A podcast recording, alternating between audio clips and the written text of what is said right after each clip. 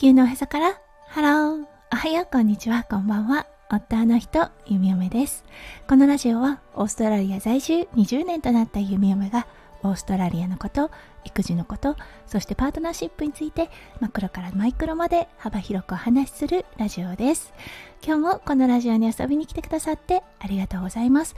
今日は8月31日木曜日ですね。はい早いもので8月も最終日ということではあ、あっという間だなと感じています。そしてね、あさってからなんと弓嫁たち、またね、日本に帰る今年2度目の帰国となります。はい。あのー、今ね、オーストラリア結構暖かくなってきたので、温度差があまりないので、少しね、体力的に助かるかなと思います。はい。そしてね、夏の帰国となるので、そう、荷物等もね、軽く済むので、すごくありがたいなと思っています。はい、それでは最初のコーナー、ネイティブってどう話す？今日の オージー English。今日もボザーの活用法についてお話しさせていただきたいと思います。はい、おとといはね、Don't bother me で邪魔しないでという強い意味をご紹介しました。で、昨日はね、そこから me を取り除いた Don't bother で、はい、気にしないでお構いなくというような意味とお伝えしました。そして今日はね、it をつけてみたいと思います。はい、it doesn't bother me でこれ全く気になりませんといったような意味になるんですね。そう、例えばね、電車の中、飛行機の中で、I'm sorry my baby might cry とかね、あのー、うん、ごめんなさい、もしかしたら赤ちゃんが泣いてしまうかもですとかね、というような会話がされたとします。はい、その時にね、It doesn't bother me というような答えで、全く気になりませんよ。気になさらないでくださいね、といったような意味になります。はい、ほんとね、あの、ちょっと何かを付け加えるだけで、はい、あの、ものすごく意味が変わってくるので、うん、すごく面白いなと思っています。はい、そして昨日もお伝えしましたが、本当にこのボザよく耳にします。なので、ぜひね、覚えていってほしいワードの一つとなっています。はい、それでは今日のテーマに移りましょう。今日のテーマはいろんなイライラです。はい、それでは今日も元気に「ゆみよめラジオ」スタートします。うん、イライラ。いろんな場面があると思います子育てをしていてそう弓嫁自身もイライラに直面することが多いなって思うしはいそしてね息子くん自身もとてもね成長に伴ってこのイライラというものがよく観察しているとああイライラしてるんだろうなといったような感情を読み取れますはい。なので今日はね、いろんなイライラについてちょっとお話ししたいかなと思います。はい。まず第一にうん、対人関係ですよね。そう、弓嫁と息子くん間で起こるイライラ。はい、これはね、もうほんと、うん、どうしても怒ってしまうんだろうなって思います。人と人ですし、はい、そしてね、あの、息子くんは弓嫁の所有物ではないです。なので、自我もあるし、そう、赤ちゃんの時みたいにね、全てされるままというような形ではないですね。なので2つの個性がぶつかり合う。そしてそこにはね、イライラの感情だって生まれるんです。はい。なので、弓嫁はね、イライラしてしまった時、弓嫁のね、自分の感情が落ち着いた時、謝ります。はい。あのー、ごめんね、息子くん、さっきね、ママはこうしてしまったね。うん。あのー、必要なかったねこんな風に言わなくてもよかったよねというような感じで、はい、伝えています。そしてね、最近だったんですが、息子くんが理不尽だと思った時ですね、息子くんから弓嫁にそれを言うようになってきました。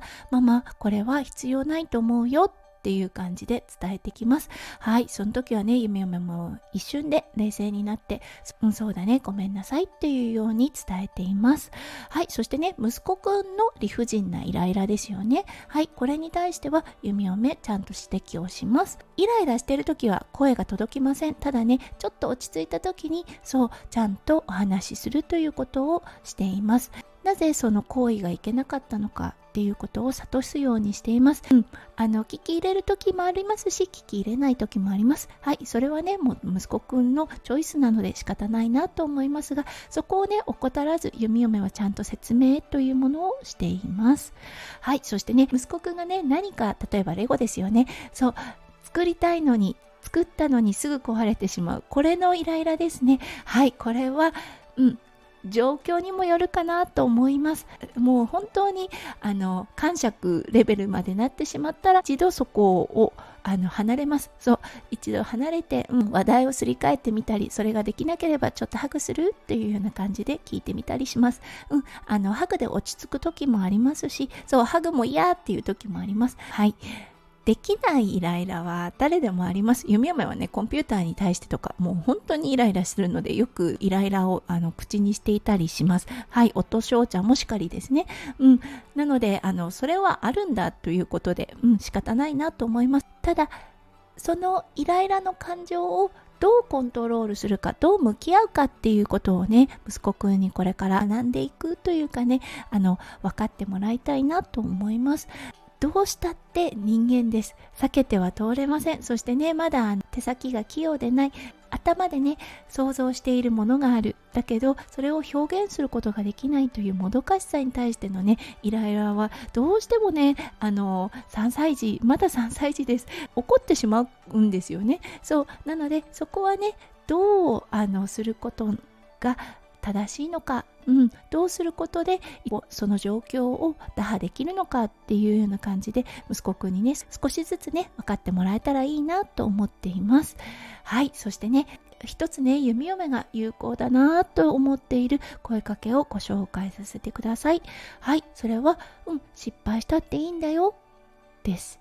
これ弓嫁がね、余裕のある時にしかかけられない言葉とはなります。はい、弓嫁も人間です。なのでね、あの、どうしても、あーってなってしまう時もあります。ただね、息子くんが何かしてしまった時、水をこぼしてしまった時、食べ物を床に落としてしまった時、うん、レゴを壊してしまった時、はい、あのー、いろいろな失敗って起こります。その時にね、うん、失敗したっていいんだよ。ママだって失敗するし、パパだって失敗する。人間誰でも失敗するんだよ。っていうことを伝えています。はい。最近ね、息子くんの中でそれがストンと落ちたのか、はい。あの、ママが失敗した時も、うん、あの、息子くんから、でも失敗するんだよ、いいんだよっていう風に言ってくれたりします。やはりね、失敗を恐れない子に育ってほしいので、このね、声かけ、とても有効だと思いますので、皆さんもしね、あの、3歳児ぐらいのお子さんを子育てされてる方がいたら、ぜひ使ってみてくださいね。はい、今日も最後まで聞いてくださって本当にありがとうございました。皆さんの一日がキラキラがいっぱいいっぱい詰まった素敵な素敵なものでありますよう、弓嫁心からお祈りいたしております。それではまた明日の配信でお会いしましょう。地球のおへそから、ハロー、弓嫁ラジオ、弓嫁でした。じゃあね、バイバーイ。